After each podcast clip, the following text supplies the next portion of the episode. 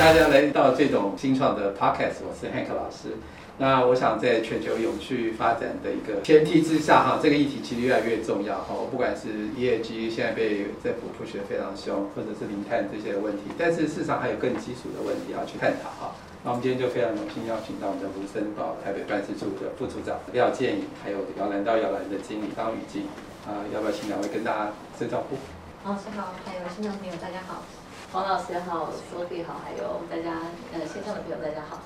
好，那为什么可以邀请到两位？我想这可能要稍微 background 讨论一下，因为卢森堡因为在我们的这个 Sophia 副处长会在解释哈，这个它一个发展的过程。但卢森堡现在在主导一个叫做 PCDS，而应该是 Product Circularity Data Sheet，这个事情由卢森堡来主导哈，希望变成是某个 ISO。那摇篮到摇篮是一个 founding member 啊，我想是也是提供相关的资讯。那我想把这样的一个理念呢，由这个卢森堡这样一大的国家，确认想要在欧洲来去推广，或者是推广到全世界。那摇篮到摇篮已经在这个所循环的这个认证标签上面已经行之多年哈。我想我们就想今天就这个议题来看这件事情，第一怎么去做啊？它是什么样的内涵？第二，当然我们希望还是要谈从新创的角度看一些可能的机会的参与。第三个呢就对随人或产业的影响。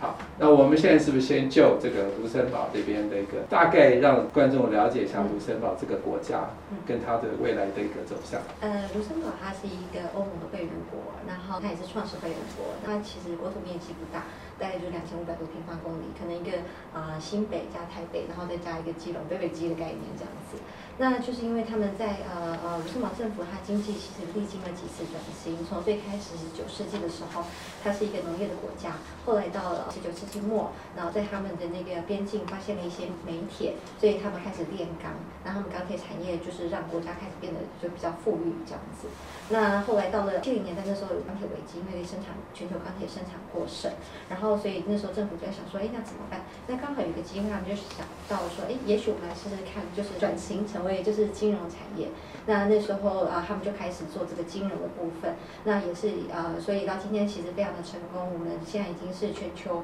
呃第二大投资基金的所在地，仅次于美国这样子。那呃，可是呢，因为金融产业它的占比对我们的来讲有点太高了，目前大概是百分之二十几左右，在呃全部的 GDP 里面。所以呃，卢森堡他就开始思考说。因为也也面临过之前的金融危机嘛，那所以他们就想说，我们可能要在想，我们是要多元化一下我们的产业，而且转转型成为所谓的知识还有创新型的一个经济这样子。二零一四年的时候，他们曾经做了一个报告，研究报告。那是有关于说卢森堡作为循环经济的知识之都，还有测试场域这个可行性报告。然后他们觉得说，哎，也许啊，因为尤其说卢森堡这边它是一个天然资源匮乏的一个国家，很多的东西原物料，还有一些那个半成品，他们其实都仰赖进口。那呃，就是现在面临很多一些新兴国家，他们就是自己国内的需求开始增长。也许未来他们就是说啊，要满足国内的需求，他们可能也不会再出口这些原物料或是半加工成品。那那时候。卢森堡就会面临一个很大的问题，还有就是疫情以后，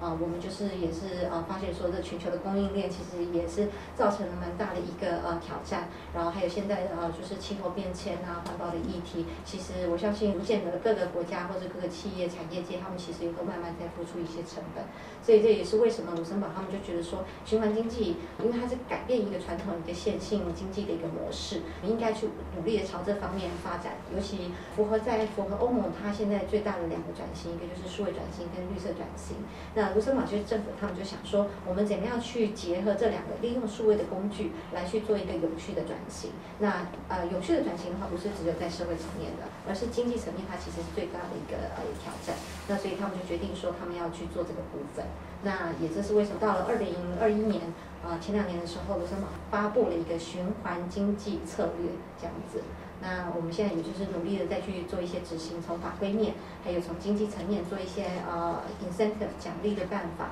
然后去引导这些企业来去进行所谓的循环转型。我觉得很棒哈，因为我觉得像呃，当然我想我们刚才谈到这个所谓国家的一个变化，我觉得有些责任跟 leadership 的概念在这边去提升了哈，所以这也是可能台湾可以接近的地方哈，因为我们去台湾看来在做很多事情，其实很难去有一个 leadership 的思维去 take lead，而是去可能就是想要去比较满足呃全球的需求。那我想那个 Cradle to Cradle 或摇篮到摇篮是一个很长期在这个永续这个生态。的一个组织哈，而且给了所谓的所谓的标章，你要不要介绍一下这个快乐不快乐实际的运作跟它的一个理想？呃，摇篮到摇篮的话呢，其实就是把所有的物质当做是一种养分。那在一个很理想的状况下，我们的产品用完之后不应该有废弃物。呃，大家可以想象一下，这个大自然哈，当你看到像樱花树的这个花瓣掉落到土壤的时候。我们都会觉得很漂亮，然后我们都会知道这是大自然的运作法则。然后这个樱花树的花瓣掉到土壤之后，就会成为树的养分，或者这个呃滋养整个大地嘛。但是我们的产品，人类所创造的这些这么精美的产品，跟大自然的运作法则好像不太一样。那摇篮到摇篮的设计，就是希望说大家重新反思。产品有没有办法跟这个大自然的运作一样？用完之后，它又可以再成为生物的养分，或者是工业原料。好，所以呢，我们在摇篮到摇篮的设计里面，基本上就是会把所有的物质分作是一种生物的循环，或者是工业的循环。大家在这个创造产品的时候，其实就要思考到这个部分。否则，现在很多的环保概念，大部分是告诉我们要做三 R 嘛。就是 reduce, reuse, and recycle。可是它这个三 R 的概念还是比较算是呃后端管理，就是在产品使用或者使用完之后才会发生的事情。那我们为什么不从产品一开始在创造的时候就想好这个产品里面所包含的所有的材料，它最终的这个循环途径会是什么？然后当然循环完一次之后，摇篮到摇篮的概念是你要再循环第二次、第三次等等等。可以持续保留这个原物料的最大价值，所以在我们的看来，好的设计是没有废弃物、没有垃圾，然后所有的这个物质都是一种养分。嗯，这个概念不错啊，就是说我今天从一开始设计就是考虑到后面的 recycle 的一个可能状况。那因为你刚才谈到这个工业跟生物分解啊，或者这个循环。呃，第一，也许可以再试着解释一下。那第二部分是说有没有什么样的例子，觉得在从呃早期的设计到后面，事实上可以达到比较好的循环。呃，像是很多的材料，假设它是使用完之后，它可以比如说生物分解或者降解，呃，那你可能就需要采用像工业堆肥或者家庭堆肥一些不同的途径。那它可以再成为这个生物质的原料的话，那它就是一种生物循环的材料或者产品。那基本上这一类型以外的大部分，我们所看到的这种服务性质的商品或或者产品，都是工业循环的。那等于就是说，各位可能可以想象到的很多大部分的塑胶类型都是工业循环的材料，或者是金属、玻璃这一类的。但是你用完之后，你会希望就它有一个很适当的循环途径。那这循环途径，呃，不一定是一定是要回收。在回收之前，我们有很多不同的循环策略。哦，比如说你可以做这个共享啊，或者是二手贩售，甚至这个维修、翻新再制造，它都是工业循环里面很重要的这种循环方法。然后用完之后呢，真的是没有办法再维持这个产品本身的功能的时候，我们可能就会鼓励你要做回收。那这个回收的话，最好是升级的回收，哦，就是你不是让这个材料一直啊做一种刺激的使用，那这样的循环之后呢，它就可以再成为这个其他，比如说工业产品的原料，哦，然后这样持续的循环。那所以这个我这边举例，如果说是像生物循环的一些我们看到的一些案例哦，现在有一个趋势是，呃，有一种材料它是菌丝体跟这些比如说农业的副产物啊，像是稻壳、稻杆、稻谷这一些混合之后呢。它透过菌丝体可以生长成一个像是容器的这样材料，那这个在这个国外的市场是有在开始使用哈，比如说你可以这个当做是一些产品的缓冲包材，嗯，好，那这样子相对的，大家可以想象另外一种我们可能常见的就是保利龙，嗯，那保利龙的话呢，它是发泡后的这个工业原料哈，那所以基本上呢，它是非常因为体积很大。大概里面百分之九十五都是空气。那回收效益来说，就是呃成本很高了哈，因为体积大又轻，所以你回收之后，它里面的这个材料本身是很少的，但是因为体积很大嘛，你的那些运费是比较高的。所以保利龙大家在就是在沿岸可能常常会看到，就会呃发现它是一种这个污染源。那这个菌丝体的这个材料，它就呃概念非常好，因为基本上它就是真菌的菌丝体嘛，好，然后刚跟这个我刚刚讲到的这个农业有关的原料，所以你用完之后呢，它是希望你可以做家庭堆肥的。所以想象一下，假设我们都有一些花园啊，或者你家里有庭院啊，你用完这些缓冲包材，你可以把它当做啊是你家里面这些树木的养分，好，那这就是一个很好的生物循环的概念。那另外一些这个工业循环的产品哦，其实我们现在已经看到很多，像大家可能常见的这个路上的 U bike，那 U bike 它就是一种这个呃商品即是服务的商品，哦，就是说我们大家用 U bike，我们是用这个交通工具的服务，好，我们并不是直接去买这个脚脚踏车，好，那它就是一种工业循环里面的商业模式，它可以发挥这个产品或这个商品最大的价值。哦，那你不会有一些很闲置的时间，就是买了脚踏车，但是放在家里没有用，好，而是你需要这个脚踏车，你就享受 U bike 这个服务。对，所以我分别举例两个，可能大家就是可以感受一下这个工业循环跟生物循环不同的商品。好啊，因为我们最后再回来探讨这个快乐快乐的一个起源了哈。那真正能够在什么样的一个基础下让大家来实际的参与？因为我们刚才谈鲁森堡有谈提到这个 PCDS 哈，那这个这件事情是怎么发生哈？那期待这件事情要怎么做到什么样的程度？那为什么是鲁森堡来主导这件事情？呃，其实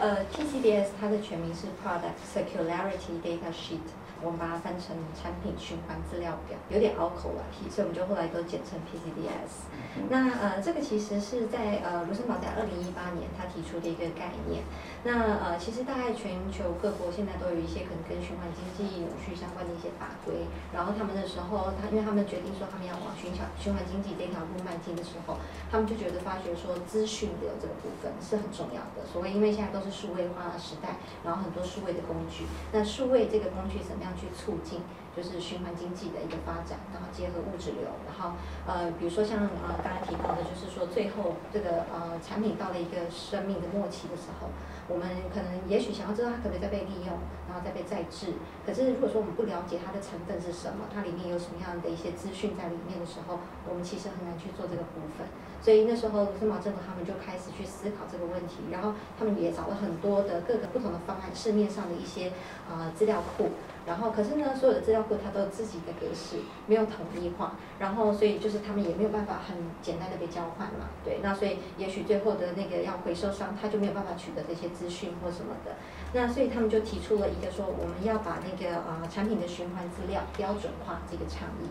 那他们就开发一个，希望开发一个就是比较全球通用，而且是一个开源的，然后还有就是一个产业标准，然后让标准化的资料呢，可以在这整个供应链里面被传递。那其实意思就是说，每一个产品它可能就有一个像是自己的数位身份这样的概念，因为我们知道说，如果说呃这个产品它没有一个自己的身份，其实它可能就是被呃会被丢弃，没没有就没有没有利用价值这样子。那呃，他就是那时候他们就想出了这个办法，所以他们其实也参考了非常多市面上的一些既有的一些呃可能呃资料的一些格式这样子。那他们后来他们就是决定呃呃就是呃做这个所谓的产品循环资料表。那它就是跟产品的循环特性相关的一个资料表，里面大概有五个部分。那呃，一个当然是说呃，它的一个基本的一个这个产品的资料，然后厂商是谁这样子的一个基本资料，然后再来的话就是这个产品是不是可以被是有做呃 better use，就是说它是一个优良的设计的一个产品嘛，对，然后还有就是说它是不是一样可以被呃拆解，然后它是不是可以再被利用这样子这些问题。那这些问题它的特性是说，它不会要你就是去填你这产品有什么样的成分，那因为这是大家的营业秘密。对，当然不会想要知道说我这个里面有什么样成分被被同业知道，那所以他们就是用是或不是这样的方式。比如说一件牛仔裤，你在呃就是呃可能最后呃用到最后的时候，它这个呃成分是有。多少的百分之七十五到百分之九十五的成分是可以被回收再制的，那你可以勾选是或不是，它就只是一个是或不是的，那里面大概有大概一百多个呃问题，然后那呃不用揭露产品的细节，然后呃所以它不会去侵犯到大家的 IP 产权。那任何的产业的话，他们的呃想法是我们都用同一份表格，因为这样我们才有一个共通的语言，然后可以共通的格式去传递这些资讯这样子。那呃，其实除了这个资料表以外，它还有周边的呃这个倡议，它有两个大的支柱，一个就是说，当然我这样子，我厂商这样自我宣称说，哎，这个产品是怎么样可以被回收，然后或它的可回收的成分大概是介于多少一个值之间。可是呢，这个呃问题是谁可以去做呃呃查证？所以呃未来的话，他们也会有一个所谓的验证机制，有一个稽核的单位，希望有这样的角色可以进来，然后去呃帮这个 plan 去做一个认证这样子。然后还有就是说呃，当然还有一个很重要就是这个资讯的交换系统，因为他们希望说这个东西是一个比较分散式。平常这个 PCDS 就每个厂商呃自己产出这个产品的 PCDS 就放在自己的公司里面。可是当哪一天也许有一个人他想要知道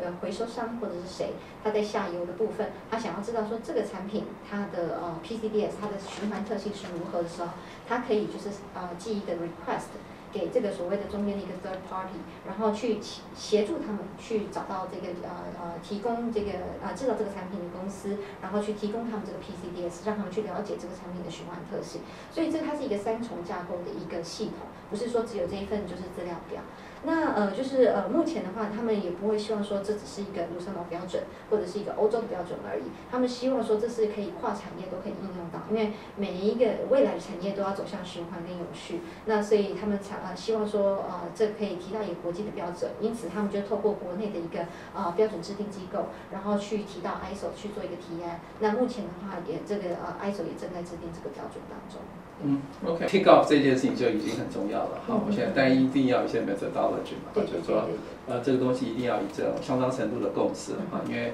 如果进到 ISO，那就会被 auditor 会进来去 check 说那个你们 define 的一个。的 detail，来，他如果 comply，他就给你个认证嘛，好，那这个有时候这个，所以这个 dominology，然后大家的认同，那可是这边就回到这个 pedal pedal，因为你们也是会员嘛。对，我们的荷兰分公司他们也有参与这个 PCDS 的倡议，对，所以他们在这个 PCDS 里面的一些架构上有融入许多摇篮到摇篮的概念。那这边因为你们已经有标章了，或者是一个标签。你们怎么去？你们也是去 audit 这个公司吗？还是你们怎么去拿到 Cradle to Cradle 这个标章？呃，Cradle to Cradle 这个标章是因为我们在二零零五年的时候，呃，我们有一个独立的发证单位哈，不是我们公司，它是位在加州的一个非利组织，他们负责来管理这个就是国际的摇篮到摇篮认证。那会有这个认证，是因为我们发觉刚刚讲的摇篮到摇篮的概念嘛，哦。它是从设计的开始，好，就着手规划这个产品的，包含它的循环的途径啊，包含到它的材料的健康性，当然还有就是制成的能源、水跟社会公平。那这些架构就是非常好，可是我们知道很多企业它需要一个呃非常清楚的指引，好，它需要方法论，它需要能够被验证，所以这个认证就被推出之后，然后有一个独立的第三方来进行管理，然后我们在这个认证的架构里面。它是用一种统一的规格来看待我们所有的商品，包含像是一些建材、纺织品，甚至这个电子产品也可以。哦，然后还有我们可以看到像包装啊，甚至像油墨哦等等，就各式各样的产品，它都可以依循像摇篮到摇篮的设计的架构去思考哦，它有没有办法就是真的达成循环经济？那这个认证的目的就是呃，要让企业能够有一个这样的工具。然后可以循序渐进，从一开始的策略规划到后面更积极的行动，嗯，展现出它的一个成果。所以，我们呃 EPA 好，我们德商摇篮到摇篮设计顾问公司，我们呃特别在台湾成立分公司，我们目的就是希望说，以我们像这样子的一个辅导单位的角色，可以在亚洲，在台湾推广摇篮到摇篮的概念。那目前的话，认证是我们其中一块核心的业务，但是我们只是把认证哦当做是一个沟通的媒介跟这个工具。嗯，我们目的其实就是像我刚刚说的，让更多的企业清楚知道怎么样做摇篮到摇篮设计，然后当然最终是要促进整个产业发生循环经济。嗯，这边倒蛮有趣，就是说这源源头是荷兰德国嘛，哈，还是以荷兰为主？哎，其实这个摇篮到摇篮概念的这个设计设计的概念是德国的化学家 Michael Branca 教授，也是我们公司的创办人。那跟美国的建筑师 William d 呢，两个一起推动的。那当然，这个目前哦是在欧洲，尤其像荷兰有很多很好的案例。那在北美就美国的部分也有很多企业就参与，像大家可能这个耳熟能详的莱雅集团，和他们现在有很多的美妆清洁用品都有拿到亏豆不亏豆的认证。那就是说这个认证为什么是在美国发生，不在荷兰或者德国这边提供这个所谓的认证的 stamp？嗯，应该是说这个。我刚提到是发证单位，对，就是它是美国的非营利组织嘛。哦，那当然，因为我们两位设计的发起者，一位是德国人，好，一位是美国人嘛。好，那我不太确定说当时的原因，可能是这个法规啊，好，或者他们可能在那边成立这个非营利组织，哦，比较是有全球的影响力，他可能有一些考量。但是实际上，德国的企业参与的也非常多。那反过来就是说，在亚洲只有在台湾吧，现在的认证单位。呃，我们在亚洲的话，只有我们呃一个台湾分公司是辅导单位。对。他会给给认证吗？还是要还是要到美国去？对，统一的话都是要在美国发证。那但是企业的话，因为你在申请的时候，你没有办法就是自己完成所有的内容。那甚至有一个很重要的环节，就在认证里面，我们有一个面向是材料健康性。那材料健康性非常重要。我想要强调的是说，在很多企业做循环经济的时候，可能会忽略掉这个材料本身是不是健康无毒的，或者说它也许有一点风险，可是你不确定说这个材料本身它对于像人类好或者环境的风险程度如何。所以我们认证辅导的单位一个很重要的角色就是我们要协助企业评估这个材料的健康性。那透过我们这个第二方的一个辅助。然后我们再把资料哦一起提交给这个第三方的发证单位，那这样透过三方的合作，这个认证最后审查确定通过之后，才会由美国这边发证。好，那现在有没有就是说在你的这个经验辅导中，哪些产业的接受度最高？OK，我们现在的话呢，全世界产业推动最有成果的算是建筑业哦，就是百分之六十我们认证过的产品都是跟建筑有关的，像是建材。或者是家具，所以大家可能常看到的地毯啊，或者是涂料，是这个室内室外的涂料，哦，甚至到这个帷幕墙、天花板、屋顶，我们有很多认证过的这个建材在全世界。嗯，那这边就拉回到 PCDS 呗，就是说你们在做认证的时候，事实上也会有 data sheet，就你们怎么去做？就是说评估，你会做一些资料的整理，满足了这些之后。check 对，呃，其实认证的过程哦，你一定会有很多的 template 你需要去完成，那这当中就包含很多类似 PCDS 的要求的内容在里面。可是因为我们认证的话，是真的会需要请企业去揭露它的一些比较商业机密的部分，所以我们当然在保密的状况下，我们需要取得企业它包呃用的所有的化学物质，然后它每一个化学物质它是想要采用哪一类型的循环方式，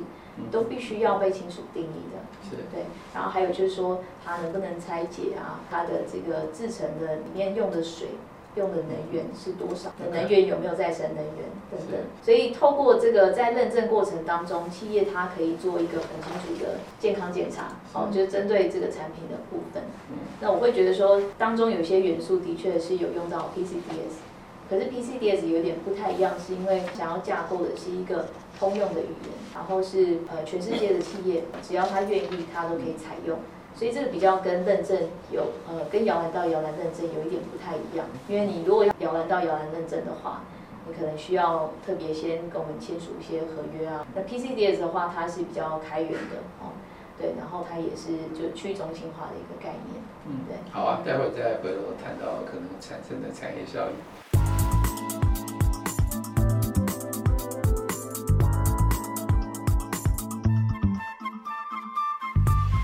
再回到这个卢森堡这边哈，因为呃卢森堡推这边，当然我觉得这个理想不错，而且要走 ISO 嘛。那 L E N 这个东西对卢森堡自己本身的产业会不会有，或者说我们再换一个方式来讲说。因为我们在谈到是一个知识经济嘛，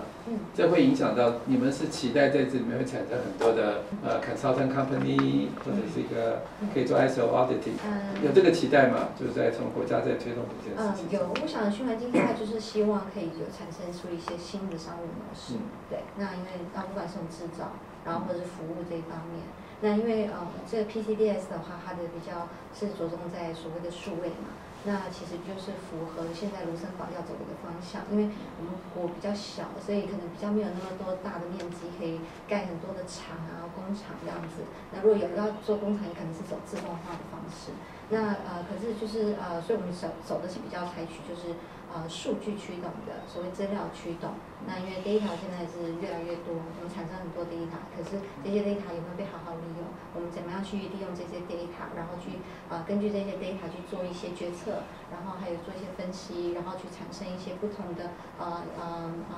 一些商业模式这样子。那所以他们也是希望说，从透过这样的 PCDS，其实刚刚雨静也提到一个很好的，就是说，其实它有点像也是对自己公司的产品的一个见解。对，就是你看，透过这样的话，因为他在做这个 PCD 的时候，他会了解哦，原来我这个东西它的产品现在循环度可是多少，以后我怎么样可以去再做下它的循环度这样，所以这就是根据一个所谓 data 而产生出的一个新的知识，然后那再去做下一步的公司的决策，然后增加它的永续竞争力。然后还有一个就是说，像我刚刚有讲的一个就是啊资讯交换系统，那呃就是它必须要有一个资讯平台。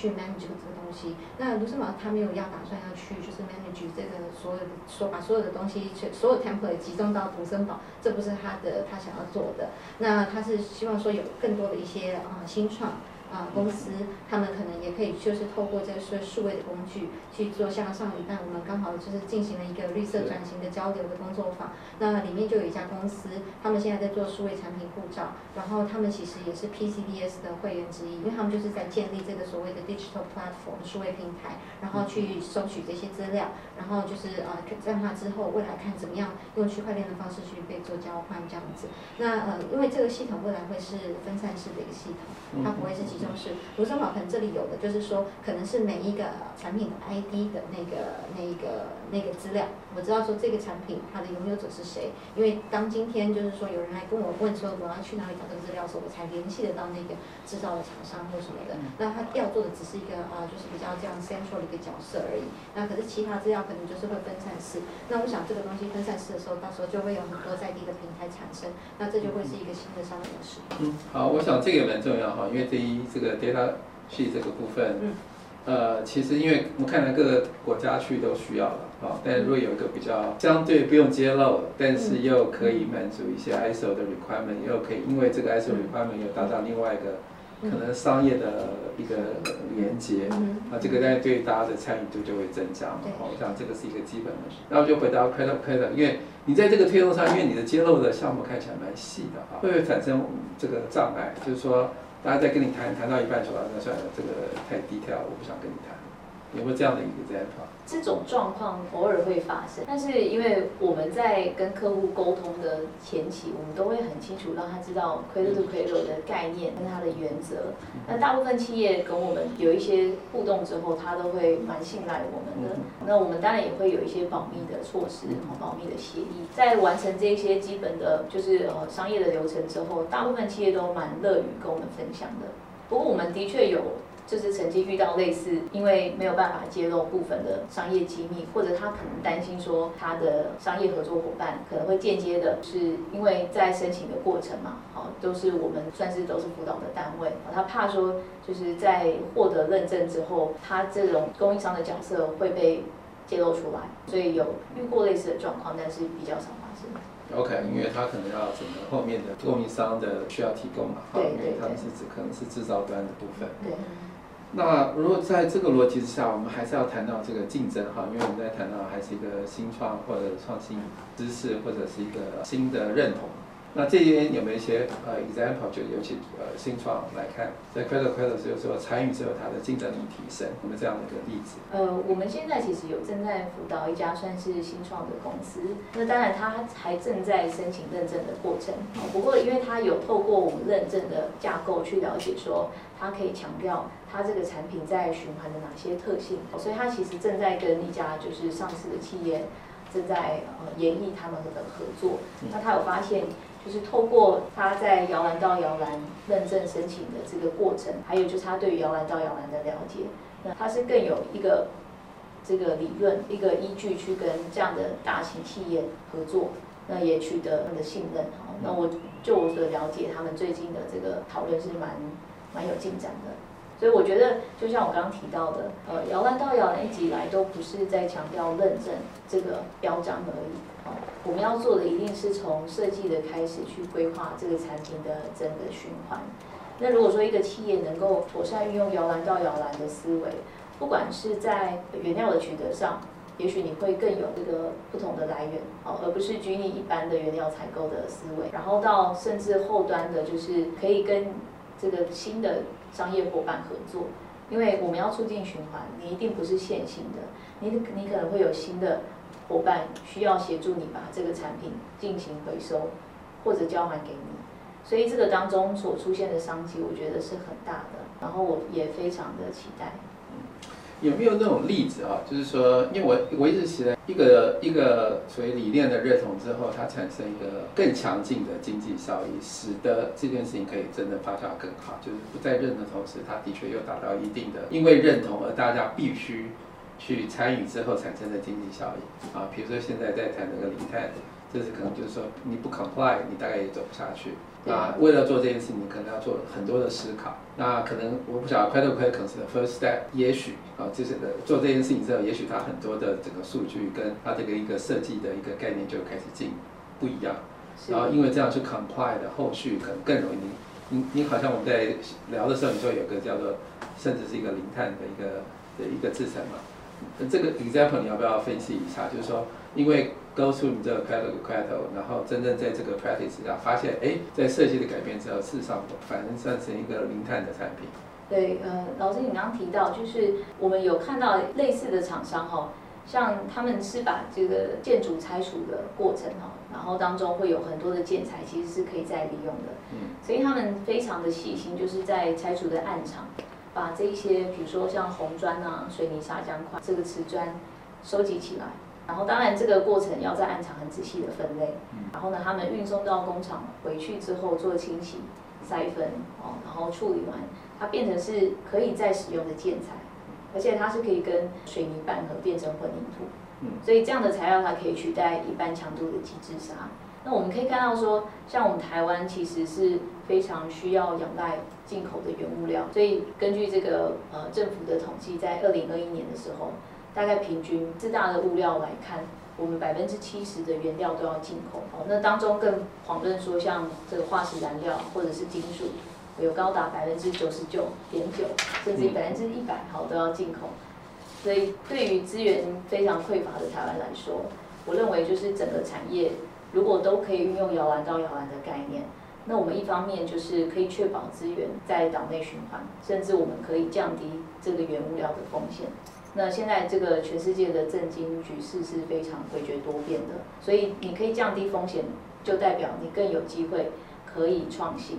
好，然后可以让产业持续发展。这个绝对是永续发展的概念，好，因为我们在做永续，肯定不是只是爱护环境，好，或者是爱护人类。我们也希望经济可以持续的成长，甚至是不要停滞嘛，好所以这个三方面都要持续的平衡。那摇篮到摇篮的设计方法，它鼓励的是企业的创新，然后在思维上面做改变，所以并不是去 criticize 这一些企业，反而是鼓励他们思考看看，能不能把这个所有的原物料的价值发挥到最大，然后让它是对于环境跟对人都是好的。嗯，最后我的问题可能回到台湾了。我想就是说，这个 Sophia 觉得这个卢森堡跟台湾怎么去进行这件事情？你有没有什么样的期待跟建议？因为台湾毕竟是一个很制造的一个环境嘛，对这个所谓的永续的概念，应该如果能够再更那，但是因为在呃，也许在这个方向上面，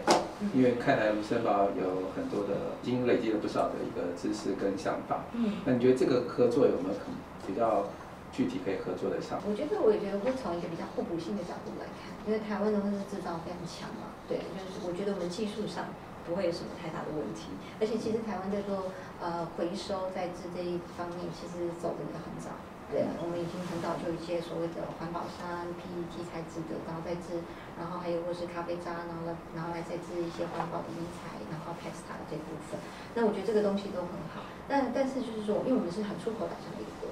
然后，可是现在就是欧盟有一些法规，像是呃碳关税啊，然后未来还有像是数位产品护照，然后还有电池，然后都会被纳管的一个部分。那我想说这个东西它可能也是一个趋势啦，因为未来也许在亚洲或者在美国也会再出现像这样子的法规面。那也许这时候呃台湾有这样子很多的一些物质呃就是制造的硬体的东西。可是好像是不是可以结合一些软体的 solution，然后去做？那也许这就是卢森堡我们可以 offer 的一个机会。那我们可以彼此去合作，所以我说这是互补双赢的一个一个一个局面。那把卢森堡这些啊，就是说有这些 solution 的一些业者，我们结合起来，然后去帮他们呃，因应未来的一些法规面的一些做法。那就是说可能呃碳排放的一个一个盘点。然后如果说他们要今天把产品卖到欧盟的时候，他们要面临哪一些？我想卢森堡这些公司他们是最清楚的。那他们因为他们在第一线，那我觉得我们如果结合这样子的一个呃互相的优势，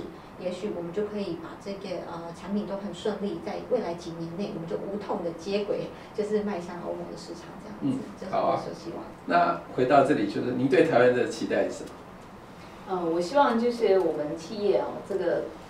跟这个品牌合作的时候，我们千万要这个保持自信哦，然后保持一个积极主动的。概念哈，就是产品在循环的时候，一定是非常需要我们设计师哦，R&D 的工程师们哦，大家齐心协力。那不是只有品牌的要求，说哦，我现在品牌需要这个产品呃能够被拆解啊，能够有其他新的像维修的服务啊，哦，我在做引领。我们一定要这个在透过设计的能量，在一开始的时候，我就提出我们像这个欧美的一些品牌有不同的 solution，好，那这样我相信我们可以保持竞争力，然后也会让他们眼眼睛为之这样哈。我们千万就是说，你不要拘泥只是代工的角色，好，那虽然我们可能短时间没有办法改变这个产业链的结构哈，我们因为技术强项嘛，我们当然还是持续的生产。但是在这个生产的过程，也许我有更同更多不同的思维模式，啊，然后是可以保持我们就是在跟全世界不同的供应商来竞争的时候，我们有自己独特的角度。那这个我觉得是摇篮到摇篮设计一个很好的切入点。好啊，今天非常谢谢两位的分享哈。我想呃，其实我觉得卢斯兰国家虽小呢，他对自己的信心蛮够的哈，因为。要去主导一个 standard 其实不简单啊，而且就是说，以他不是一个制造业的思维，却要去领导这个的认证或者是一个努力啊，尤其在这个循环的这个概念上面来推，当然要要大家的参与了，大家必须要必须要很多会员的也提供一些相关的意见。我想他的这个必须很很好，那这个也是创造一些机会啊。当这件事情新的事情事物发生的时候，其实就是。呃，对很多新创、很多的新有想要参与的人，它就是一个新的一个市场机会。那当然，我想这个快乐课已经这么久了哈，我想已经形成一个所谓的大家的认同。好，那只是希望说这个认同能不能在台湾再发酵。那很幸运就是他们在这边有成立一个分公司，能够协助大家来完成这件事情。啊，hopefully 以后来邀请你们再给更这个细的演讲啊。怎么去真正从一步一脚印完成到一个最后，那最后能够完成什么样的事情？因为卢森堡对新创的那个鼓励其实是蛮强大的啊，因为刚才谈到你是这个的投资金是世界第二嘛，好，所以我想在资金面上应该是蛮充裕的。有没有什么？特别的 program 对新创是一个很大的支持。嗯，卢森堡我们有一个呃新创加速计划，那它也是由经济部这边发起的。然后每年的话会做一次全球的招募，那我们大概会选出啊十家啊，就是所谓的 data 呃 data driven 的一个新创，然后还有 space 还有 health tech 这样子。那那呃就是现在重点是说前两年的时候它有一些些转型，因为它呃开始去会询问这些新创说你们有没有符合 SDGs 联合国的那个永。去目标的哪一些部分，他会请就是这些新创他们特别去指出来。所以我觉得这个未来的话，变成说这是一个新创，它必须要去做的一个价值主张，因为这会关乎说未来的投资人会不会去投资你，然后你会不会得到一些所谓的 public funding，所谓公共资源补助的一个呃一个间接的一个呃指标或是评选的一个标准。所以我是蛮鼓励大家，就是说呃台湾的新创有很好的技术，可不可以去多思考一下这些呃永续的面向，因为这是一个大趋势，还有一个全球的趋势，所以未来可能大家都必须要去做这些己的一些评估，SDG 啊，所谓永续竞争力的评估。嗯，很好。也也许我们以后在外来辅导的时候，可能要多一这一项的 DGS 的部分嘛，因为我们学校有这个 comply 这个，我们校长们骄傲这一件事情嘛，所以我们真的很重要。好，谢谢。谢谢。